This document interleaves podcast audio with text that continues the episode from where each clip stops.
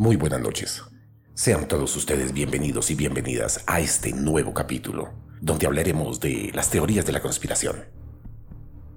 Hoy hablaremos del Majestic 12. Mientras tanto, prepárense una buena taza de café, apaguen sus luces y escuchemos atentamente. El proyecto Majestic 12. En diciembre de 1984, Jaime Chandera, un productor cinematográfico de Hollywood, ufólogo también, recibió por correo un extraño paquete, en cuyo interior solo había un rollo de película, algo en blanco y negro de 35 milímetros.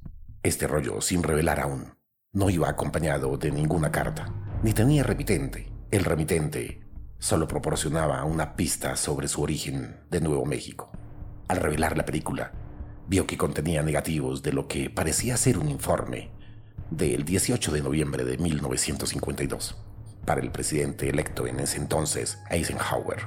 En la primera página había una advertencia que decía sobre este documento, alto secreto solo para lectura, que contiene información clasificada esencial para la seguridad nacional de la USA. En la segunda página había una lista de 12 influyentes científicos jefes militares y consejeros de información de los Estados Unidos. Ya, hasta entrada en la tercera página, no se apreciaba con claridad el tema de aquel documento, el hallazgo de un extraño objeto volador no identificado, un platillo volador, que se había accidentado y de unos cuerpos de extraterrestres cerca de Roswell, Nuevo México, en julio de 1947. Ya en 1952, cuando Eisenhower fue elegido como presidente, se puso en conocimiento la operación del Majestic 12. El informe contiene una lista de los 12 miembros del comité y una descripción de los detalles del accidente. El párrafo final hace hincapié en la necesidad de evitar a toda costa que cunda el pánico en la sociedad y confirma que el gobierno está ocultando la verdad sobre los ovnis, o mejor dicho, sobre la presencia de naves dirigidas por otras civilizaciones, dejando de esta manera de llamarse ovnis, pues ya sabemos que están tripuladas. El primero era una tarjeta postal enviada a Gil Maure, de 1985, expedida en Nueva Zelanda, sugería que buscase los archivos nacionales de Estados Unidos, uno de los ficheros recién desclasificados. Maure y Shandera así lo hicieron. Encontraron un documento que confirmaba la existencia del MJ-12, escrito por Robert Cutler, asesor especial de Eisenhower en seguridad nacional y dirigido a Nathan Tinning, jefe de Estado Mayor de las Fuerzas Armadas de la USA. Entre 1992 y 1996, otro ufólogo recibió varios documentos relativos al Majestic 12, que compartió con Friedman. Se demostró que había dos, dos documentos que parecían muy auténticos. El primero es una orden muy breve dirigida al general Nathan, concernientemente a sus actividades durante el viaje que realizó en el mes de julio de 1947 a Nuevo México, el lugar del supuesto platillo volador. El segundo documento es un memorando para el presidente Truman, dictado por el ministro de Estado George Marshall y dirigido al viceministro. Si bien en el papel no se menciona directamente el MJ-12, en el encabezamiento del Majestic eh, se lee claramente EO 09447 MJ12. Claramente el Majestic 12 es un grupo muy selecto. Además del ministro de Defensa Forestal, habían tres directores del servicio secreto, un general de las Fuerzas Armadas, un general del ejército, el ministro de ejército y cinco de los científicos más influyentes de la USA. Se trataba nada más y nada menos que la crema innata de la sociedad militar, científica y de información de los Estados Unidos. Y si alguna vez ha existido un grupo gubernamental supuestamente relacionado con el fenómeno ovni, sin duda alguna es este. El único miembro del MJ-12 que parecía estar fuera de lugar era Donald Maciel, un astrónomo de la Universidad de Harvard. Este había escrito tres libros y muchos artículos contra el fenómeno. Todos los miembros, excepto Maciel, eran conocidos por tener una acreditación de alto nivel de seguridad. Y como Messiel contaba en la lista del MJ-12, los investigadores pensaron que el documento era falso. Sin embargo, en abril de 1986, Staten Friedman hizo un importante descubrimiento. Consiguió tener acceso a los documentos de Messiel. depositados en el archivo de la Universidad de Harvard y averiguó que este astrónomo estuvo relacionado durante 30 años con la CIA. Profundizando un poco más en sus indagaciones, Friedman también descubrió que Messiel tenía una acreditación ultra secreta de alto nivel con la CIA, que realizaba trabajos consultivos de muy alta clasificación para muchas de las corporaciones importantes de la USA, que mantenía estrechas relaciones con otros científicos del Majestic 12 y que asesoraba al gobierno en muchos proyectos secretos. Por lo tanto, parecía que Maciel sí tenía la cualificación necesaria para estar en este grupo selecto del MJ-12. Las referencias más antiguas del MJ-12 están en un documento supuestamente enviado por Truman a su ministro de Defensa James Forrestal. El comunicado en el que menciona al consejero científico del presidente, Vannevar Bush, tenía la fecha de 24 de septiembre de 1947. Este fue el único día entre mayo y diciembre en el que Truman se reunió con Bush. Forrestal también lo hizo ese día, un hecho que Station Friedman descubrió después de largos meses de investigación. Pero veamos quiénes eran estos 12 personajes que conforman el Majestic 12. Encabezando la lista está el contraalmirante Roscoe Hullenhaler, director de la CIA, en 1947 a 1950. Ya en el año de 1960 reconoció que, que existía un documento con bastante encubrimiento del fenómeno ovni. Después viene Vannevar Bush, presidente de la Junta de Investigación de Desarrollo de 1645 a 1949. Fue consejero también del presidente. James Forrestal, primer ministro de Defensa de la USA en 1949 sufrió un colapso mental y se quitó su existencia. Y luego hablaremos de, este tema, de este pedacito, porque realmente de este informe eh, del Majestic 12 se derivan muchas cosas. Tiene bastantes hilos que dejan a la imaginación un hilo de, de preguntas sin respuestas, pero que trataremos de darlas sobre este ministro de James Forrestal, que fue el ministro de Defensa de los Estados Unidos. Hablaremos de él un poco más adelante. Según esto, sufrió un colapso mental, se quitó su existencia y fue sustituido por, por el señor Walter Smith. Después entra en la lista el señor Nathan Twanning, jefe del mando logístico del aire y más tarde presidente de la Junta de Jefes de Estado Mayor, el más alto cargo militar de la USA.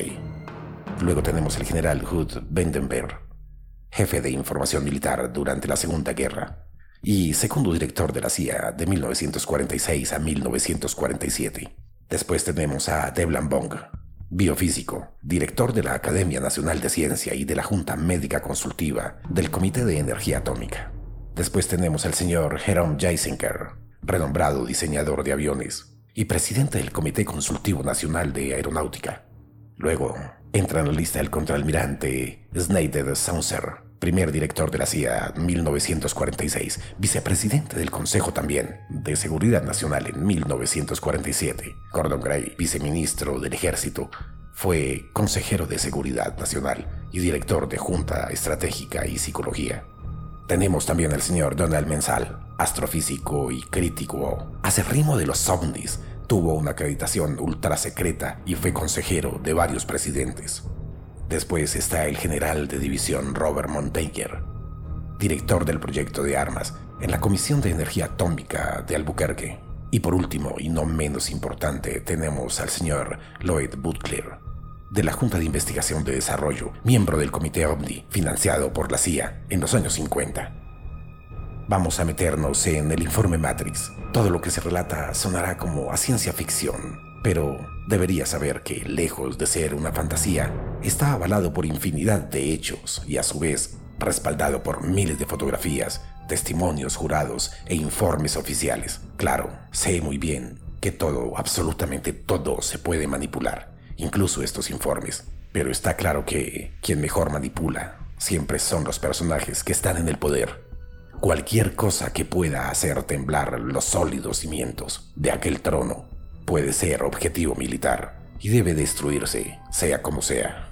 Los ánimos empezaron a inquietarse cuando aparecían, ya en Nueva York, hace muchos años, los dos famosos libros, Comunión e Intrudence, en los que los autores narraron hechos muy recientes de aquella época y vividos en gran parte por ellos en plena ciudad de Nueva York, llenaban de pánico a todos los lectores acerca de unas desagradables tareas a que se dedicaban ciertos misteriosos enanos que se presentaban solamente de noche, durante la noche, en las habitaciones de algunas mujeres. Este es el caso concreto de, de Kitty Davis, una joven de Copley Watts, cerca de Indianápolis, a la que contra su voluntad dice que los alienígenas extrajeron a su bebé antes de nacer, de casi cuatro meses. Esto llenó de terror a muchas mujeres. Los detalles del incidente con sus nombres y lugares en concreto, el testimonio y la extrañeza de su ginecólogo, la desesperación de la propia Ketty y sus revelaciones hechas bajo hipnosis. Sabemos que esto también es manipulable, pero no dejaban lugar a dudas. Las noticias corrieron como la pólvora se convirtieron muy pronto estos libros de Strieber y Hawkins en los bestsellers del momento. Por supuesto que ante hechos tan inquietantes, los cerrados de mente continuaron negando sin tomarse el trabajo de investigar por sí mismos. Claro, esto no solamente ocurrió en aquel entonces, hoy en día también pasa exactamente lo mismo. Y los dudosos siguieron dudando en su espera de la oportunidad de ver el ovni, de ver el platillo volador en su casa, en el patio de su casa. Sin embargo, los citados libros lo único que hacían era confirmar lo que hace muchos años, incluso siglos. Y hacemos un pequeño paréntesis con los incubos y sucubos, pues venimos diciendo otros que no somos yankees. El gran interés que estos misteriosos visitantes tienen por lo general por lo genético, por la raza humana, quizás por sus genitales o por nosotros, por nuestro ADN. Ya no se trata, por tanto, si seguir investigando, si somos visitados o no por seres inteligentes, no humanos. Se trata es de alertarnos a nosotros mismos, o quizás al resto de la humanidad, que no estamos solos, que abramos los ojos, que miremos al cielo, las actividades que algunos de estos seres están realizando entre nosotros, claro, con el consentimiento de las autoridades. Es realmente aterradora. He encontrado unos informes, he visto algunas historias, he leído algunos libros, he visto algunos videos en YouTube donde algunos colegas hablan de este mismo tema. Claro, se cierran por el temor de la monetización, pero tenemos que abrir los ojos, miremos para dónde vamos, por dónde vamos y quién nos está guiando realmente. Las primeras noticias de estos contactos eh, no son de ahorita, no son de la época de los 50. Ya, como lo habíamos dicho anteriormente, desde los antepasados nos vienen contactando. Pero estas primeras se remontan a la década de los años 40, aunque es probable que Alemania haya rescatado un platillo volador hacia el año 1939.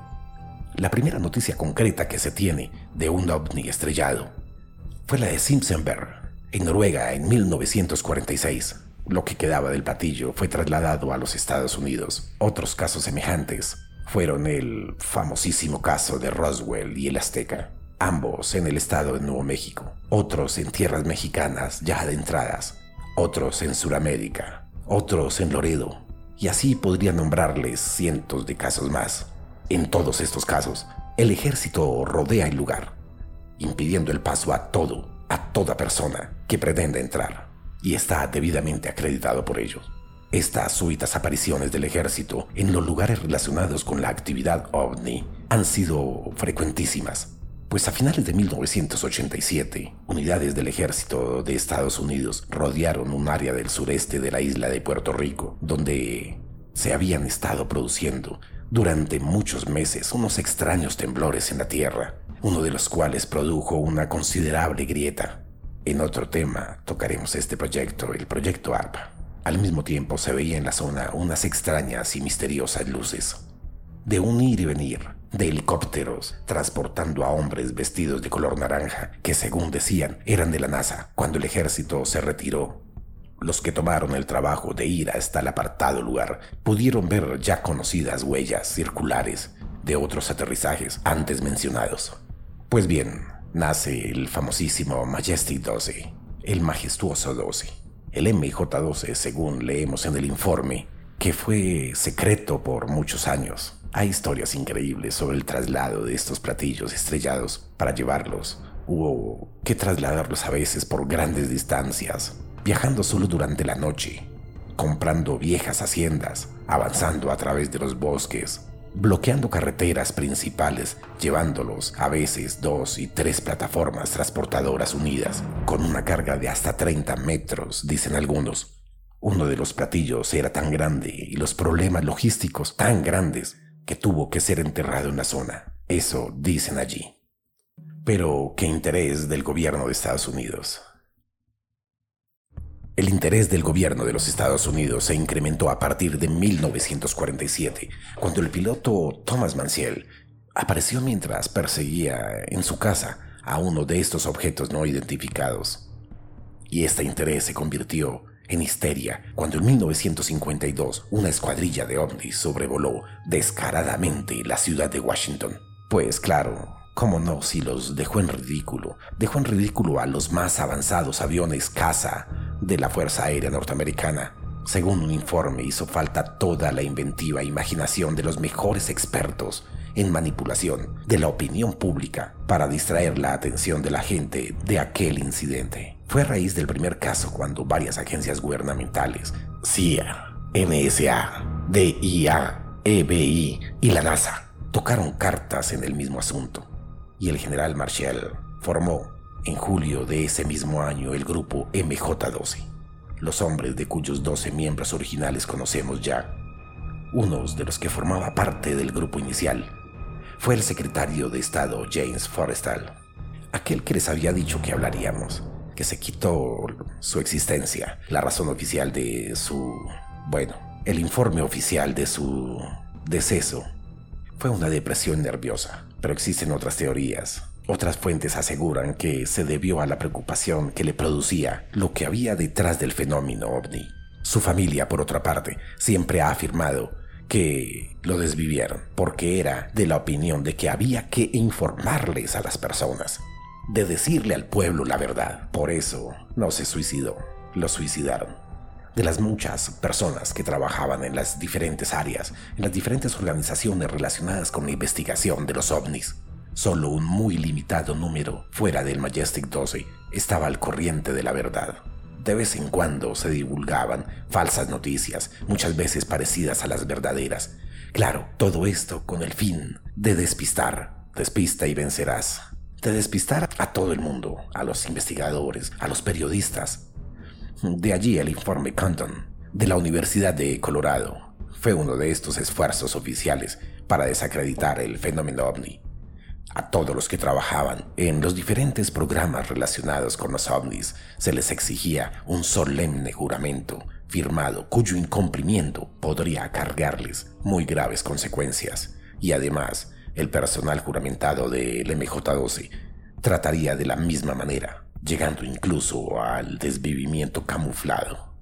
O sea, generar pequeños accidentes para anular su existencia en este planeta. A todas aquellas personas que tuviesen o estuvieran muy cerca de la verdad y pudieran ocasionarle o ser un problema, cualquier medio era lícito para proteger este secreto final. Pero ¿cuál es el secreto final? ¿Cuál es ese secreto tan celosamente guardado por el MJ12 en aquel entonces, que todavía hoy en día creo que existe?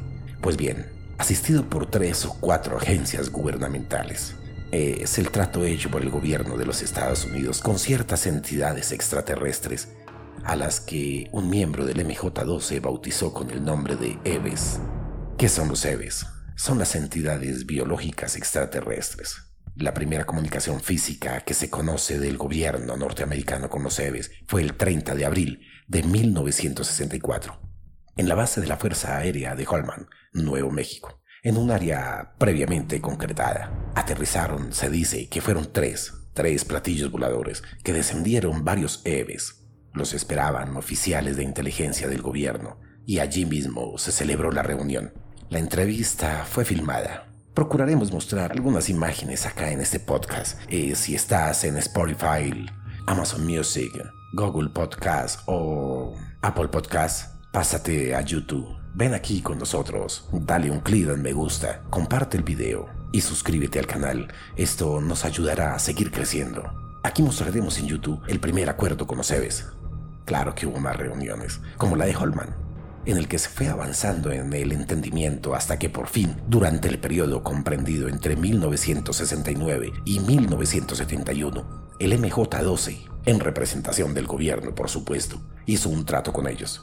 Pero ¿en qué consistía este trato? ¿De qué se trataba este famosísimo trato? En que a cambio de la tecnología, dicen ellos, que los CEBES tienen o tenían de ese entonces, les proporcionarían mayormente relacionada con el armamento y la investigación, el gobierno de los Estados Unidos ignoraría ciertas cosas que estaban ocurriendo ya hace muchos, pero muchos años, miles de años incluso. No tengo idea entonces ni siquiera por qué les pidieron permiso. Pero, pero bueno, el fin es que sí, hicieron un trato. Los EVEs les proporcionarían tecnología. El gobierno les daría cosas que estaban ocurriendo y les proporcionaría lugares seguros donde ellos pudieran realizar sus actividades, en lo que a su vez enseñarían a los militares las nuevas tecnologías prometidas. De hecho, la base Groom Lake, una de las más secretas, fue ampliada a partir de 1972 y se construyó en ella bajo la dirección de los EVES, una enorme instalación subterránea en las que se colocó el instrumental pactado que era de manejo exclusivamente de ellos. Las cosas que estaban ocurriendo y que el gobierno prometía ignorar eran las misteriosas matanzas de ganado, que se detectaban en toda la zona, los secuestros y desapariciones de seres humanos, y que de vez en cuando saltaban a las páginas de los periódicos. Ya desde un principio, este trato provocó una fuerte discusión en el seno del Majestic 12 pero la confrontación entre sus miembros se agravó cuando pasó el tiempo y descubrieron que por supuesto fueron engañados, fueron traicionados y traicionaron también a sus conciudadanos, haciéndose cómplices de atroces y horribles desvivimientos. Lo que bien sabemos es que el Majestic 12 aún sigue vigente. Lo último que se sabía de este grupo de integrantes del Majestic 12 era que personajes como el general Vernon Walter, el director Kinsinger, el expresidente de los Estados Unidos y, padre del señor Bush, y consiguiente, este mismo también pertenecía a este grupo. Estos nuevos integrantes del MJ-12 no saben qué hacer, pero están ganando tiempo, se dice el engaño de que fueron víctimas los tan ilustres señores de la verdad. ¿Qué fue lo que descubrieron? Pues sencillo.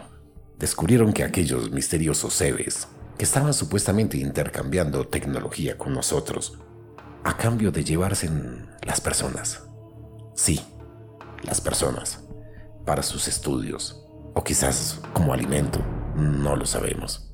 Esto lo vamos a dejar en duda y vamos a dejar un hilo pendiente, pues todavía hay que analizar y estudiar más acerca de esto.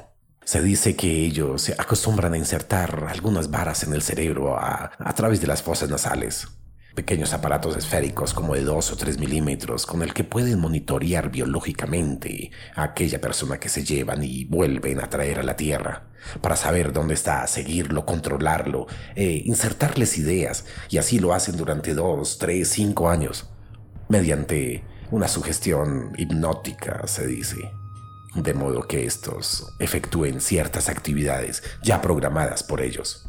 También se llevan unos que no vuelven a traer estudian sus partes genitales. Incluso he leído algunos libros que son capaces eh, de transformarse en, seres humanos o colocarse en algún tipo de traje para parecerse a nosotros. Por supuesto, esto de, de intercambio de tecnología por personas, sin duda fue un pajazo mental para el gobierno de la USA, pues ellos los iban a seguir haciendo, sin importarles nada. Ya lo venían haciendo de muchos siglos anteriores, ¿Por qué intercambiarles o darle algo a estos monos para llevarme otros?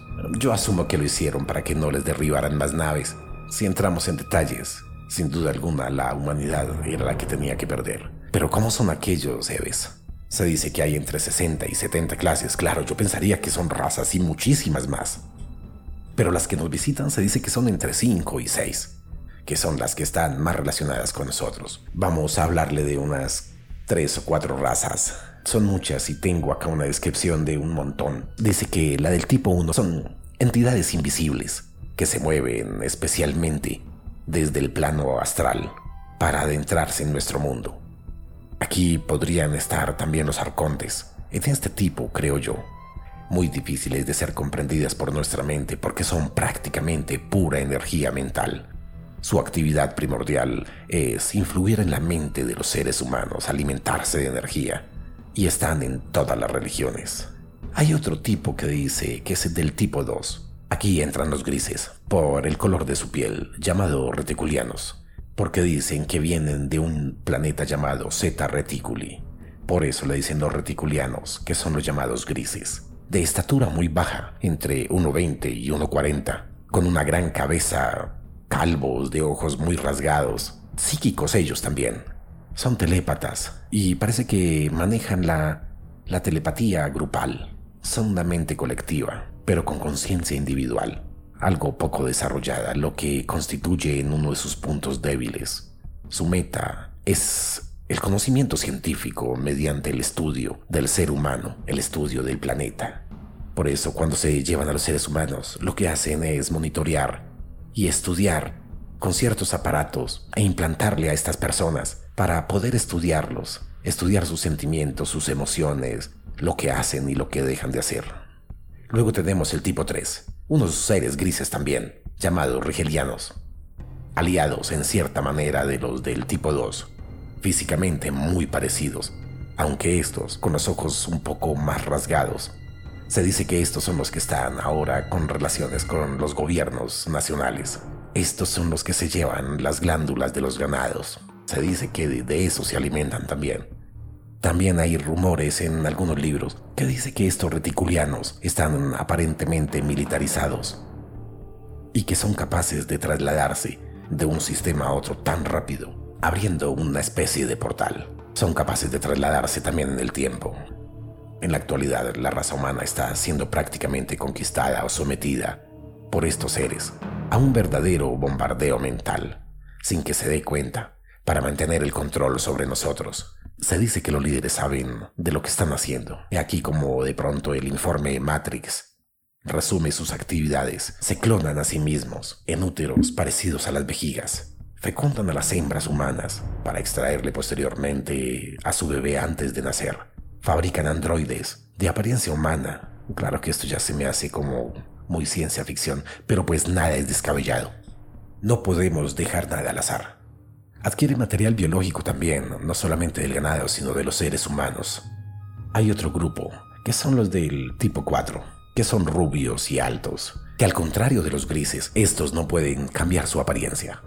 En cambio, estos sí pueden presentarse como personas normales, rubios. Su altura actual es alrededor de 1,90 m ejercen también bastantes actividades en nuestro planeta, pero muchas menos que los grises. El tipo 5 son rubios bajos de piel blanca, muchos más discretos. Se mezclan entre nosotros, entre sus intervenciones en nuestro planeta. Según un informe, estarían dispuestos a expulsar del planeta a los rigelianos si las autoridades mundiales se lo pidiesen oficialmente, pero ello conllevaría una guerra en la que perecerían muchos humanos. En 1963 se celebraron una serie de reuniones secretas, la primera y la última, en un lugar llamado Iron Mountain. A ellas asistieron militares, políticos, científicos de distintas disciplinas. Se trató, entre otros, del tema de la conducción y el control de las masas en épocas de paz, y se llegaron a conclusiones tan nefastas para la humanidad, como que las guerras eran necesarias y que una sociedad orientada hacia la guerra era mucho más estable y más creativa que una sociedad pacífica.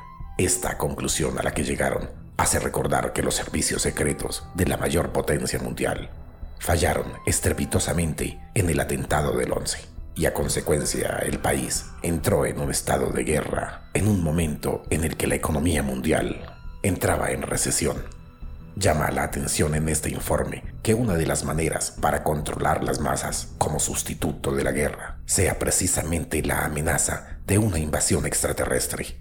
El informe dice textualmente, el más ambicioso e irreal de los programas del espacio exterior no puede de por sí generar una amenaza creíble procedente del espacio. Sin embargo, se debatió mucho que tal amenaza sería la mejor esperanza para la paz para unir a la humanidad contra el peligro de la destrucción por los Eves. Este punto está directamente relacionado con las palabras de un expresidente.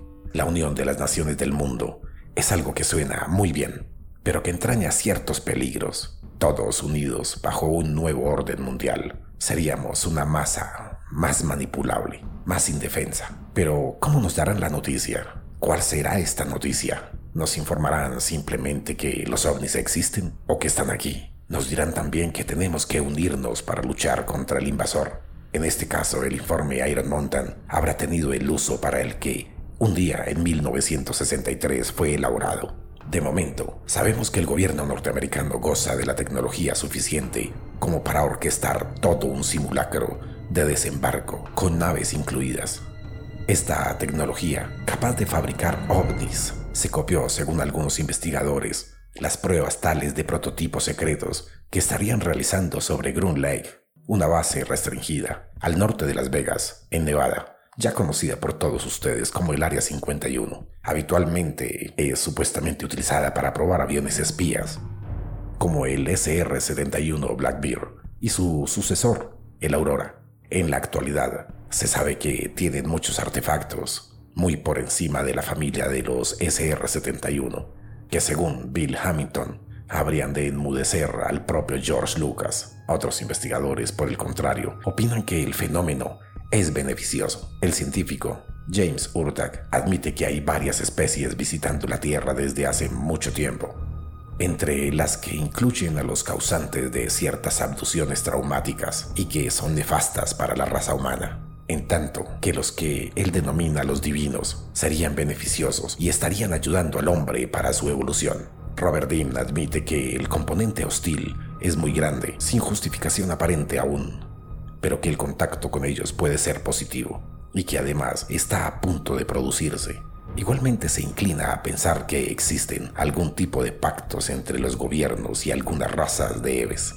La opinión de Dim, sin embargo, no resultaba como tan fiable. Su manera de actuar es, por lo menos, sospechosa. Como buen militar, aunque ya retirado, puede ser que él esté más activo que nunca trabajando para su gobierno. Lo mismo ocurre con el coronel Wendell Steven, cuya función en todo este juego de los ovnis no está nada clara aún.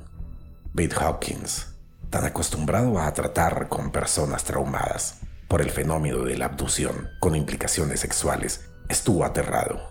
Según decía, cree además que la cosa va a explotar en los próximos años y que hay humanos ya híbridos entre nosotros el psiquiatra John Mack, igualmente con gran experiencia en abducidos, compartió la idea de que el gran encuentro se aproxima, pero cree que a pesar de lo negativo que es en apariencia, resultará positivo para la raza humana. La opinión del Dr. Mack no deja de ser sorprendente, viniendo de alguien con el que conoce muy bien el psiquismo humano, la influencia del dominio de una sociedad más avanzada sobre otra menos desarrollada siempre ha traído consecuencias funestas para la última.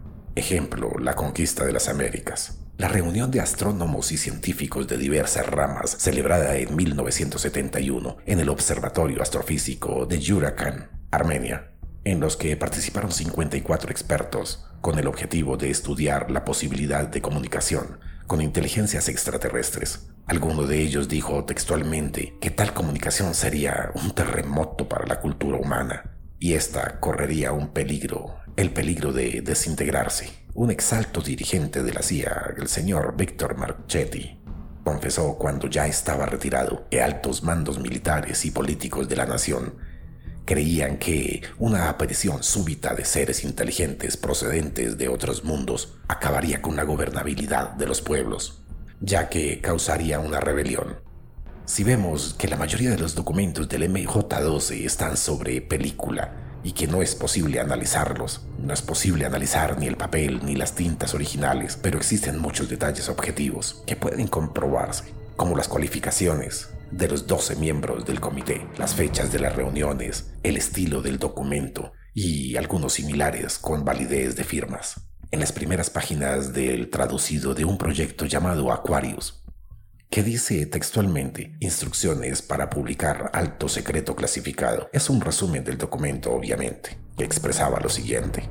TS Orcon, entre paréntesis. La información en este documento está clasificada como alto secreto con Orcon Solamente el autor puede publicar la información. Solo el MJ-12 tiene acceso al proyecto Aquarius. Otra agencia gubernamental, incluida la militar, no tiene acceso a la información contenida en este. Se entregan solamente dos copias de Aquarius y su localización es solamente conocida por el MJ-12.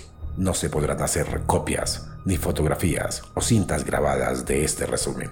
En la página 2 dice, en junio de 1947, un piloto civil volaba sobre las montañas Cascade, en el estado de Washington, y observó nueve discos voladores que después fueron referidos como ovnis. El comandante del Centro Técnico de Inteligencia Aérea del Ejército se preocupó y ordenó una investigación. Así fue como USA se involucró en la investigación de los ovnis en 1947. Una nave de origen extraterrestre chocó en el desierto de Nuevo México los restos fueron recuperados por aquellos, los militares. Cuatro cuerpos de seres extraterrestres, no Homo sapiens, fueron recuperados del accidente. Se encontró que los extraterrestres eran criaturas no relacionadas con los seres humanos. Apartado 1. A finales de 1947, otra nave extraterrestre chocó en Estados Unidos y fue recuperada parcialmente intacta por los militares.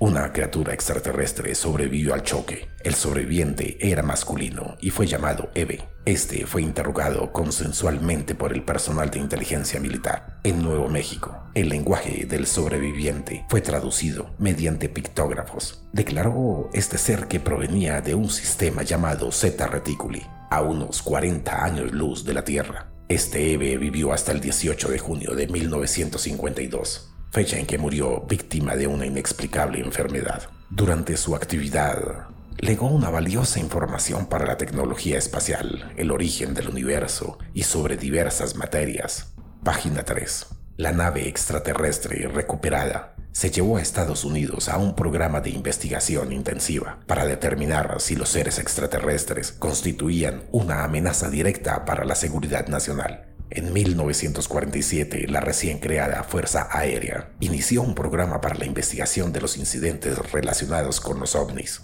El programa fue operado bajo tres nombres codificados: Proyecto Groot Gay, Proyecto SIGN y el Proyecto Libro Azul o Blue Book. El objetivo original del programa de la Fuerza Aérea era el de recoger y analizar los informes sobre los avistamientos o incidentes relacionados con los ovnis para determinar su relación con la seguridad. Parte de esta gran información evaluada para aplicarla en los programas espaciales estadounidenses. Pues bien, resulta que el 90% de unos 12.000 informes analizados por la Fuerza Aérea fueron catalogados como fraudulentos. El otro 10% fue considerado dentro de la categoría de los avistamientos o incidentes legítimos. Sin embargo, no todas las apariciones o incidentes de los ovnis fueron analizados por el programa de la Fuerza Aérea. Ya en 1953 el proyecto Glean fue iniciado por orden del presidente Eisenhower, quien creía que los ovnis representaban una amenaza para la seguridad de los Estados Unidos. El proyecto Glean, que luego se convirtió en Aquarius en 1966, fue un sistema paralelo de información. Los informes recogidos bajo Aquarius fueron considerados como avistamientos o contactos efectivos con formas de vida extraterrestre. La mayor parte de los informes eran hechos por militares y personal del Departamento de Defensa Civil. Muchas gracias por escucharnos. Hasta acá damos por terminada la primera parte del Majestic 12. Próximamente traeremos grandes invitados no solamente para hablar de este fascinante tema de los ovnis, sino también traeremos expertos en la materia del ocultismo, la brujería, el espiritismo, fantasmas y otras grandes sorpresas. Recuerda seguirnos en todas las plataformas. Estamos como Latin Ghost Podcast. Nos despedimos desde Bogotá, Colombia, para toda Latinoamérica y el resto del mundo.